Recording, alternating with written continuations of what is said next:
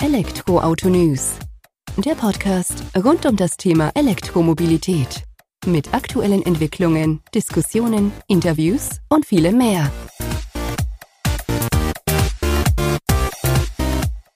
Servus und herzlich willkommen bei einer neuen Folge des Elektroauto-News.net Podcast. Ich bin Sebastian und freue mich, dass du diese Woche wieder eingeschaltet hast, wenn wir uns mit dem Thema E-Mobilität beschäftigen. In der aktuellen Folge habe ich mir Verena Ritscher vom Unternehmen Future Up Your Mobility an die Seite geholt, um mich über das Thema E-Autos, Plug-in-Hybride in der Flotte von Unternehmen zu unterhalten. Mit Fupiomo, wie ihr Unternehmen abgekürzt heißt, berät sie nämlich genau in diese Richtung, kommt aber im Moment meistens erst dann zum Einsatz, wenn das Kind schon in den Brunnen gefallen ist.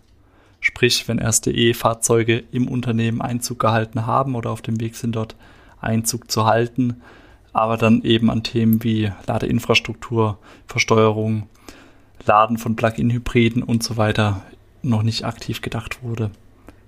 Verena lässt uns in dem Gespräch dann natürlich auch an ihrem Wissen teilhaben. Was kann man als Flottenbetreiber besser machen? Worauf muss man als Unternehmen achten?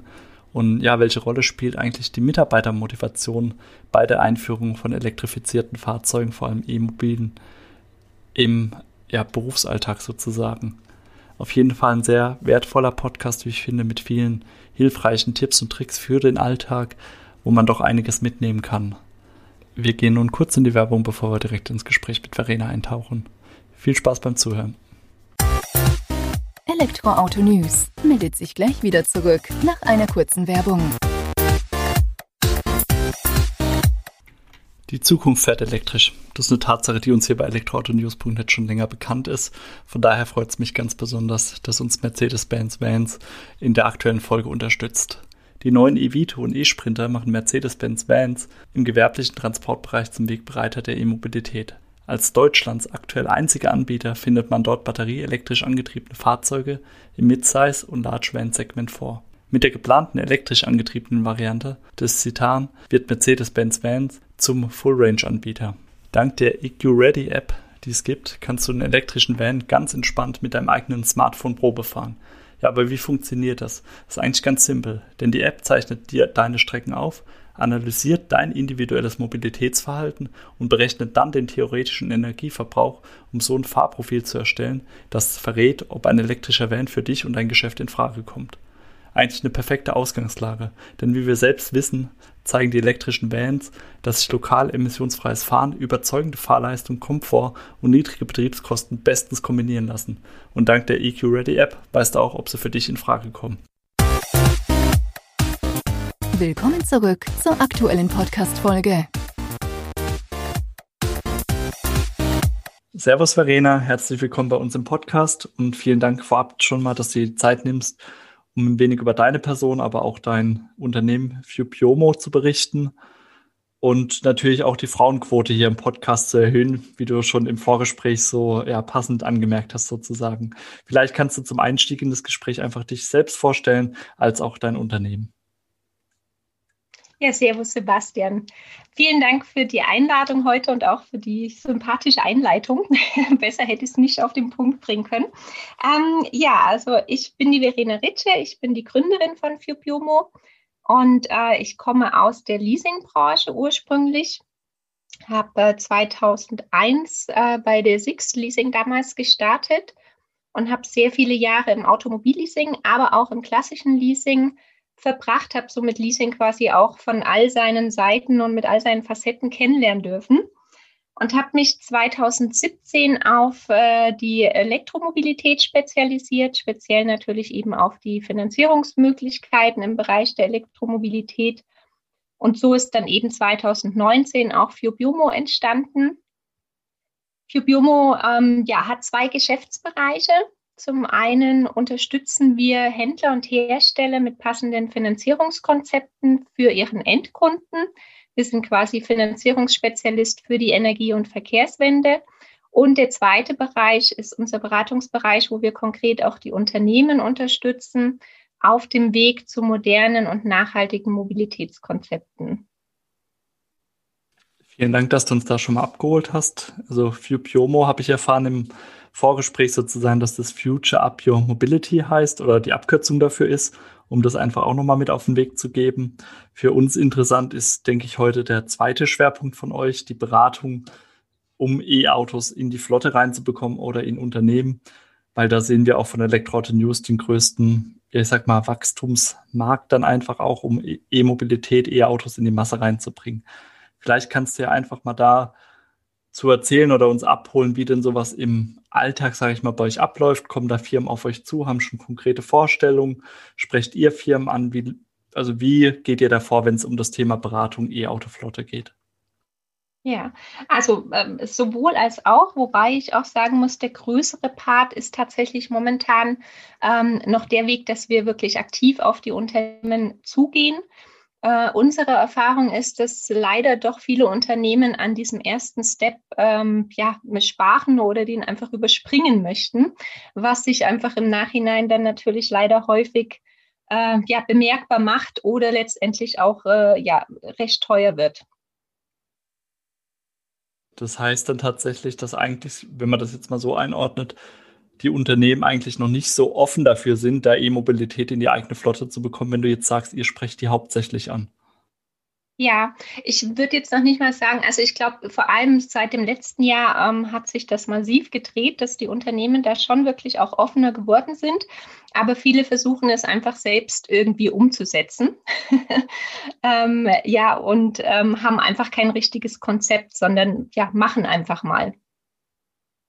Und dann kommen sie wahrscheinlich trotzdem irgendwann an euch, weil ich sage einfach mal so ein paar E-Autos einflotten ist dann halt doch nicht, weil da kommt doch einiges mehr ja noch, ich sag mal, auf den Flottenmanager zu. Ja, absolut, absolut. Also ähm, im Bestfall kommen die Unternehmen auf uns zu, wenn sie merken, es gehört doch einfach mehr dazu äh, und wir noch entsprechend agieren können. Wir haben aber auch in den letzten Jahren sehr häufig erlebt bei Unternehmen, ähm, ja, dass sie eigentlich erst auf uns zukommen, wenn das Kind schon in den Brunnen gefallen ist. Ja? Wenn die Kosten zum Beispiel im Unternehmen ähm, explodiert sind, weil keiner irgendwie auf dem Schirm hatte, dass man vielleicht die Car-Policy auch entsprechend anpassen müsste oder vielleicht einfach ähm, das Ganze besser steuern muss. Also es gibt ja viele Unternehmen, die auch äh, heute noch sagen, sie beschäftigen sich mit dem Thema nicht. Elektromobilität ist kein Thema für sie ähm, aber dann keiner überwacht, äh, welche Fahrzeuge der Mitarbeiter im Unternehmen bestellt. Und, und dann landet vielleicht halt schnell nach hinten losgehen. Genau, dann landet vielleicht doch mal das ein oder andere E-Auto im Fahrzeugpool und dann hat man da doch den Ärger mit sozusagen. Ja, genau. Und vor allem, also was ja sehr häufig betrieben wird, auch aktuell noch, ähm, ist, dass ja aus reinen steuerlichen Vorteilen Hybridfahrzeuge bestellt werden ähm, die dann halt einfach auch überhaupt gar nicht elektrisch genutzt werden. Und dann habe ich natürlich einen wahnsinnig hohen Verbrauch, also Benzinverbrauch im Unternehmen. Ähm, ich habe auch schon die schönsten Beispiele wirklich erlebt. Also ich habe ein Unternehmen auch gehabt, da wurde das tatsächlich gesteuert über die Car-Policy. Das ist, hieß, der Mitarbeiter darf nur ein Hybridfahrzeug bestellen, wenn er sich daheim ähm, auch eine Wallbox installieren lässt. Jetzt hatten wir ja letztes Jahr die schöne Förderung oder gilt ja auch immer noch die Förderung für Privathaushalte mit 900 Euro Zuschuss. Ähm, das heißt, der Mitarbeiter hat einfach mal durchkalkuliert, was muss ich jetzt noch dazu tun, finanziell, um die Wallbox daheim ähm, installieren zu lassen, hat dann durchkalkuliert, was er sich quasi mit den 0,5 Prozent Versteuerung spart über die Laufzeit hinweg und ist zu dem Entschluss gekommen, dass es äh, ja mehrere tausend Euro sind. Und als ich dann mal hinterfragt habe, wie sie das Ganze denn abrechnen, kam die Antwort, ähm, ja, keine Ahnung, aber ich werde das Fahrzeug sowieso nicht elektrisch fahren. also das sind einfach die Themen, wo man dann einfach merkt, da ist die Car-Policy nicht zu Ende gedacht. Und ähm, ich habe einfach noch keine größere Steuerverschw Steuerverschwendung äh, gesehen, wie das tatsächlich im Bereich Hybridfahrzeuge der Fall ist aktuell. Ja, das kann man definitiv so festhalten, vor allem wenn da dieses Beispiel schon so von dem Mitarbeiter selbst vorgetragen wird, der rechnet sich das vor. Das ist ja gut, dass er sich die Gedanken macht und das auch durchrechnet. Dann wäre es ja aber an sich nur konsequent, wenn er dann auch tatsächlich nachhaltig mit Ökostrom laden würde. Ja, absolut. Aber gut, das sind die Herausforderungen, die man mit Plug-in-Hybriden hat. Bei reinen E-Autos ist er ja gezwungen, dass er irgendwann lädt. Ähm, von daher, wie ist da die Erfahrung jetzt bei den Unternehmen, die ihr beratet? Ist es da eher in Richtung Plug-in-Hybride, die die Flotten noch bestimmen, oder geht das auch schon vermehrt in die Richtung reine E-Autos? Hm, das ist tatsächlich auch sehr unterschiedlich. Also es kommt natürlich auch immer äh, auf das ne Unternehmen drauf an und darauf, wie die Fahrzeuge genutzt werden. Ähm, also unsere Erfahrung ist schon, dass wir jetzt im klassischen Bereich oder im Bereich klassischer Außendienst, die ihre äh, ja, 40, 50, 60.000 Kilometer im Jahr fahren, dass da schon noch eine sehr, sehr hohe Skepsis da ist, dass man da eher auch auf den Bereich Hybridfahrzeug, wenn überhaupt, geht. Ähm, in anderen Bereichen wiederum gibt es ja auch häufig, wo man Dienstwagenberechtigte hat, die eigentlich normalerweise gar keinen Dienstwagen bräuchten und das quasi nur als Motivationsbestandteil haben. Ähm, da sieht man doch auch eher ein Umdenken, ja, dass da ähm, häufig auch ähm, man quasi so einen Switch schafft mit Flotten, dass man sagt, ähm, der Mitarbeiter nutzt ein Elektrofahrzeug, aber es steht parallel noch eine Flotte mit äh, entweder Hybrid oder auch Benzinern oder Dieseln zur Verfügung, wenn der Mitarbeiter eben doch mal eine längere Strecke zu bewältigen hat, dass er eben nicht wegen dieser einen Fahrt im Jahr dann generell auf einen Verbrenner zurückgreift, sondern dann einfach sich ein Fahrzeug aus dem Pool ähm, bedient. Vielen Dank für den Einblick. Das hört sich ja auch ja, sinnvoll an, sozusagen dann eben aus dem Pool da mal zurückgreifen, wenn es dann drauf ankommt, dass das im klassischen Außendienst dann noch nicht so ankommt. Das kann man ja sogar verstehen. Ähm, ich denke, da muss man eher langsam ranführen. Jetzt haben wir aber das Thema, wo du schon gesagt hast, eingangs Unternehmen betrachten das Ganze halt nicht ganzheitlich oder also nicht gesamthaft sozusagen, sondern sehen immer nur den Punkt Auto, denken vielleicht nicht an die Ladeinfrastruktur, denken vielleicht nur an die Steuer, haben dann aber nicht äh, das Thema Laden daheim, Abrechnung und so weiter auf dem Schirm. Was macht ihr oder was bietet ihr sozusagen als Unternehmen den anderen Unternehmen an, damit äh, diese Integration von E-Autos, Plug-in-Hybride in die Flotte sozusagen ohne Probleme passieren kann.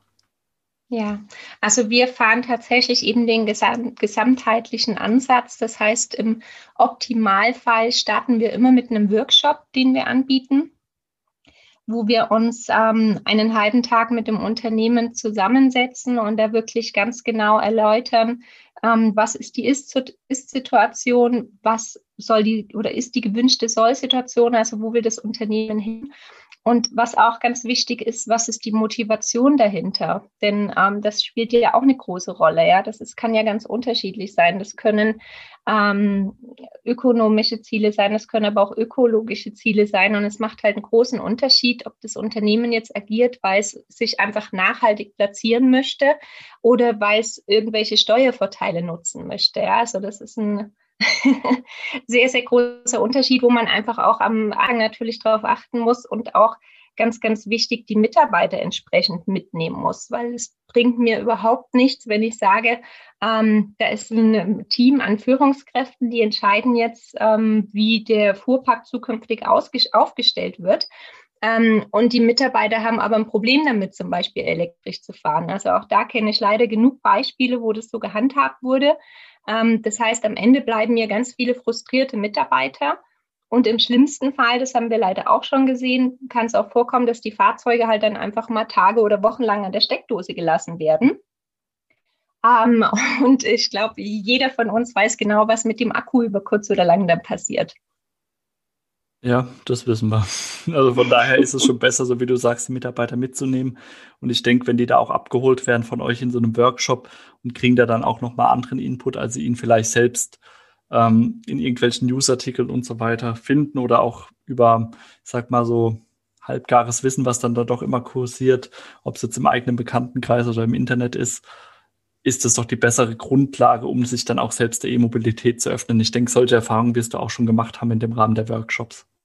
Ja, absolut, absolut. Und auch das Thema, was du vorher genannt hast, äh, ist natürlich auch wichtig, dass ich mir auch Gedanken mache, wenn ich auf Elektromobilität umstelle als Unternehmen, wo können meine Mitarbeiter eben zukünftig auch laden? Ja? Laden sie eher zu Hause, steht das Fahrzeug daheim am meisten?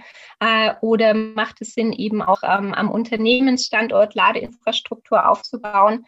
Ähm, und dann natürlich auch immer in Kombination zu schauen, macht eine PV-Anlage Sinn?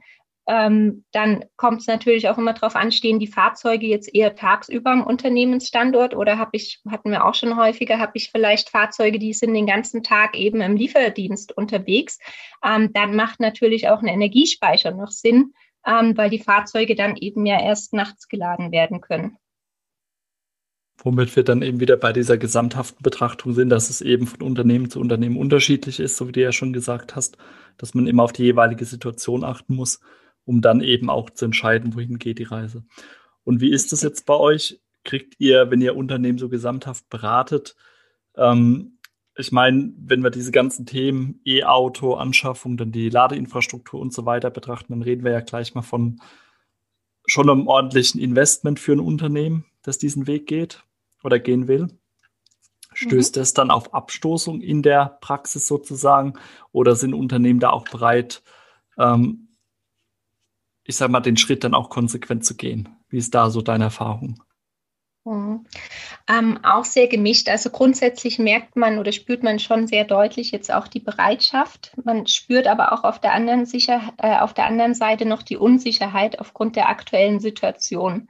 Also wir haben sehr, sehr viele Unternehmen, die sagen, sie sind bereit, die Kosten zu investieren. Also gerade natürlich auch im Hinblick mit den ganzen Förderungen, die man aktuell auch noch nutzen kann. Äh, und wir bieten ja eben auch die passenden Finanzierungskonzepte dann noch an, so dass das Ganze auch wirklich häufig sehr attraktiv und überschaubar gestaltet werden kann. Trotzdem haben wir viele Unternehmen, die sagen, ähm, ja, wir machen das, aber wir wollen jetzt einfach erst noch mal ein halbes Jahr abwarten und schauen, wie sich eben äh, ja das ganze Thema, was uns ja momentan so intensiv beschäftigt, ähm, auch weiterentwickelt, ja? wie es wirtschaftlich eben auch weitergeht leuchtet dann sicher auch ein, dass man sagt, okay, gerade vielleicht mit der ganzen Covid-Geschichte, die ja auch noch ist, die die Unternehmen beutelt, äh, dass man dann da auch nochmal unsicherer unterwegs ist. Aber ich muss ja mein E-Auto in diesem Sinne ja auch nicht gleich kaufen, auch nicht die Ladeinfrastruktur. Ich kann ja mittlerweile Fahrzeuge eh, aber auch Ladeinfrastruktur leasen. Also wo ich dann nur, ich sag mal, monatlich, jährlich was bezahle. Wie ist das Thema dazu? Unterstütze da auch Unternehmen dabei, eben ich sag mal, den entsprechenden Leasingvertrag zu finden? Und wenn ja, wie gestaltet sich sowas? Ja, auf jeden Fall. Also zum einen unterstützen wir auch schon mal noch einen Schritt vorher, dass wir auch äh, dabei unterstützen, erstmal den richtigen Partner zum Beispiel zu finden. Also wenn es jetzt zum Beispiel um Ladekonzepte geht, ähm, dadurch, dass wir eben diesen ersten Bereich, den ich anfangs genannt habe, eben sehr viele Kooperationen mit Händlern und Herstellern haben, ähm, ja, haben wir natürlich die Kontakte auch an der Hand und können unsere Kunden hier auch entsprechend beraten oder Tipps geben, welche Ladeinfrastruktur zum Beispiel geeignet wäre, also welche Ladesäule oder Wallbox. Ähm, und dann natürlich im zweiten Step, auch wenn das ganz klar ist, äh, was quasi geplant ist, also das Konzept steht, dann ähm, genau unterstützen wir da natürlich auch mit passenden Finanzierungskonzepten ähm, die dann wirklich eben auch zu dem Projekt passen. Also das ist ja auch sehr unterschiedlich. Es gibt ja inzwischen so viele Leasinggesellschaften, die alle unterschiedliche Schwerpunkte haben. Die eine kann eben das eine besser, die andere das andere. Genau, und da erstellen wir wirklich auch individuelle Konzepte, die dann auch zum Unternehmen passen und zum Gesamtprojekt. Da profitiert ihr natürlich, so wie du ja schon angedeutet hast, von eurem breiten Netzwerk, von den Erfahrungen, die ihr aus anderen Projekten sozusagen gesammelt habt wohin geht denn da aktuell so die Richtung? Ist es dann tatsächlich auch eher so der Fall, ähm, dass eher Leasing als Kauf genutzt wird? Hält sich das die Waagschale oder wird doch eher noch klassisch ähm, das Fahrzeug für den Fuhrpark gekauft und die Infrastruktur?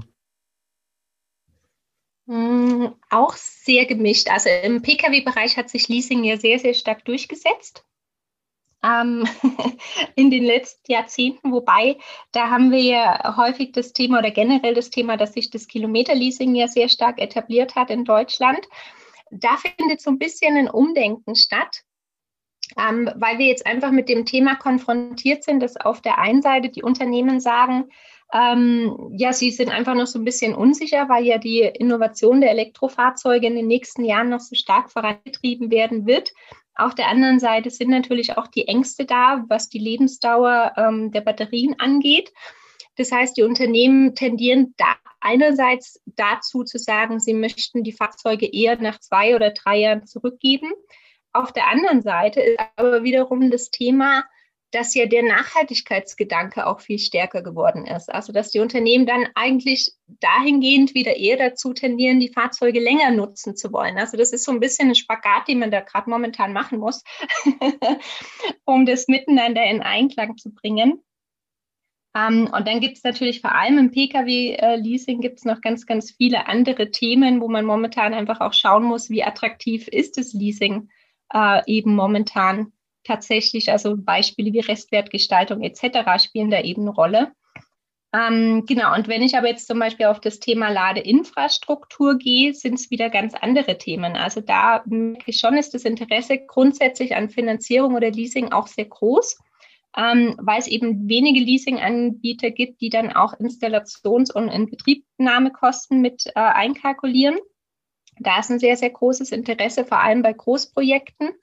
Ähm, bei kleineren Projekten wiederum merken wir auch, haben wir ja teilweise Förderungen bis zu 80 Prozent ähm, wo dann der Betrag, der Investitionsbetrag teilweise so niedrig ist, dass die Unternehmen auch wieder sagen, okay, das ja, zahle ich jetzt aus dem Cash, da macht eine Finanzierung oder ein Leasing nicht mehr wirklich Sinn.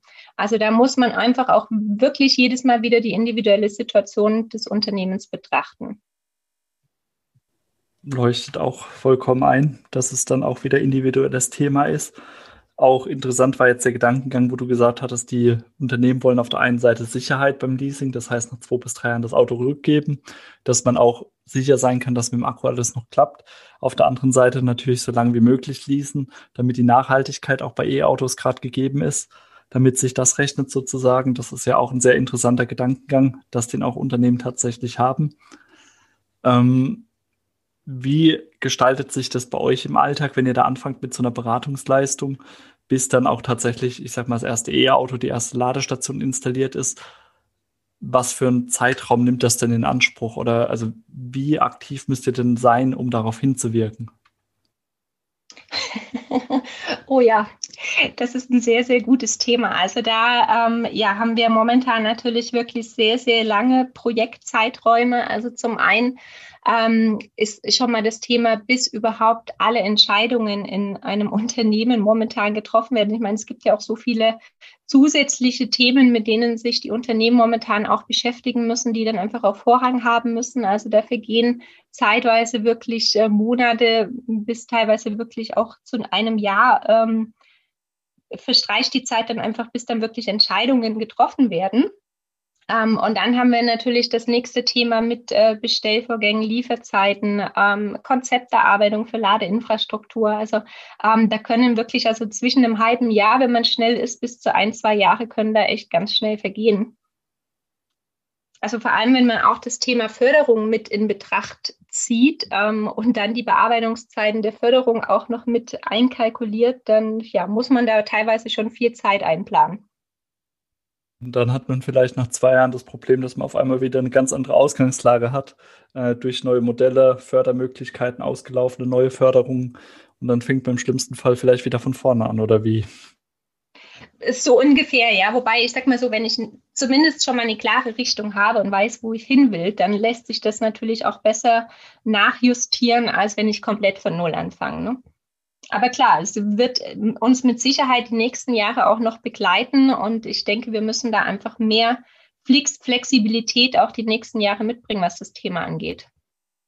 Aber ist ja, ich sag mal, für dich und dein Unternehmen ganz gut, dass dieser Beratungsbedarf und dieser Wandel in der Branche noch da ist, weil sonst wäre ja euer Geschäftsmodell irgendwo überflüssig, wenn es dann doch so einfach zu greifen wäre und der Überblick über Förderung, Fahrzeuge, Infrastruktur ähm, ja, simpel zu erhalten. Ich meine, das ist ja auch den Mehrwert, den ihr da in die Waagschale werft.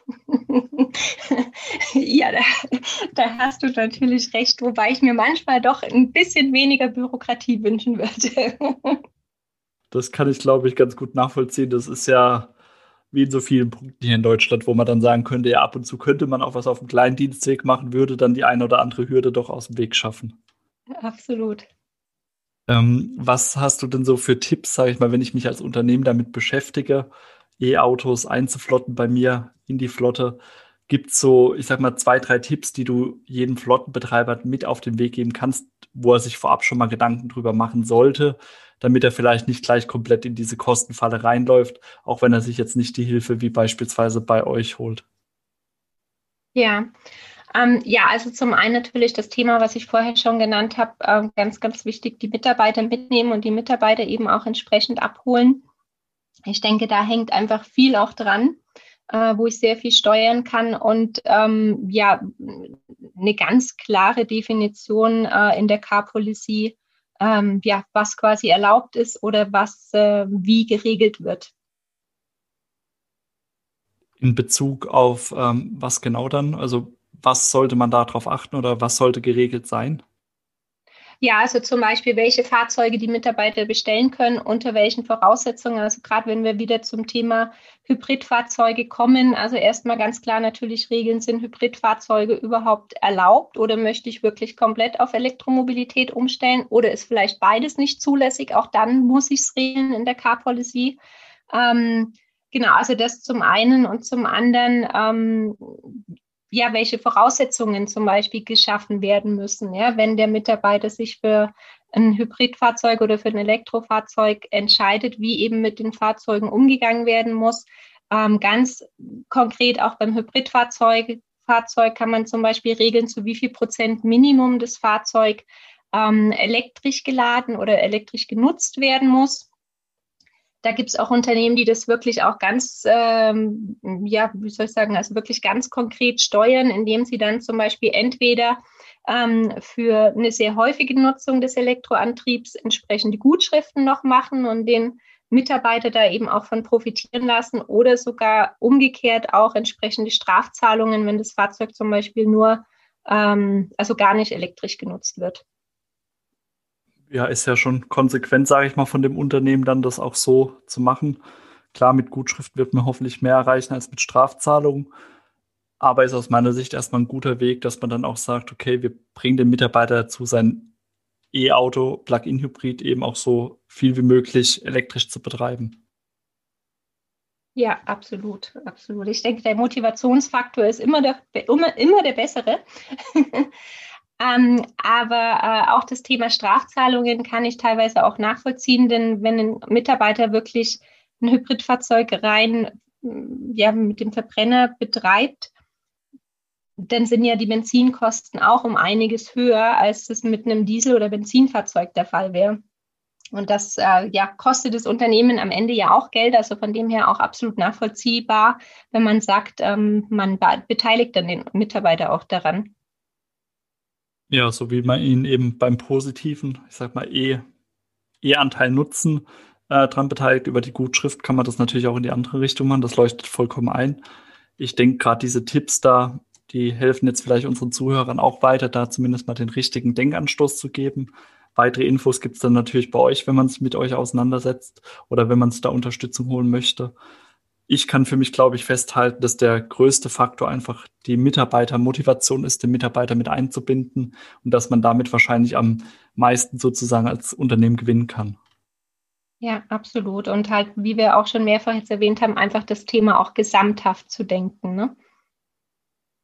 Ja, ich denke, das sollte also auf jeden Fall der Fall sein, dass man eben nicht nur punktuell betrachtet, sondern so wie du sagst, über das ganze Unternehmen, über den Mitarbeiter hinweg, dass man einfach er versucht, das möglichst breit zu überblicken.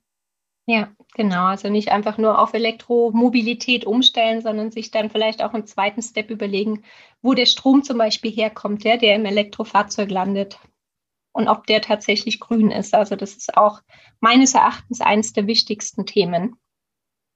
Definitiv, weil nur mit grünem Strom sind dann die E-Autos auch über ihr Leben nachhaltig. Das ist so, das ist ja auch gut, dass du das dann ich sag mal, im Hinterkopf hast, auch den Unternehmen mit auf den Weg gibst.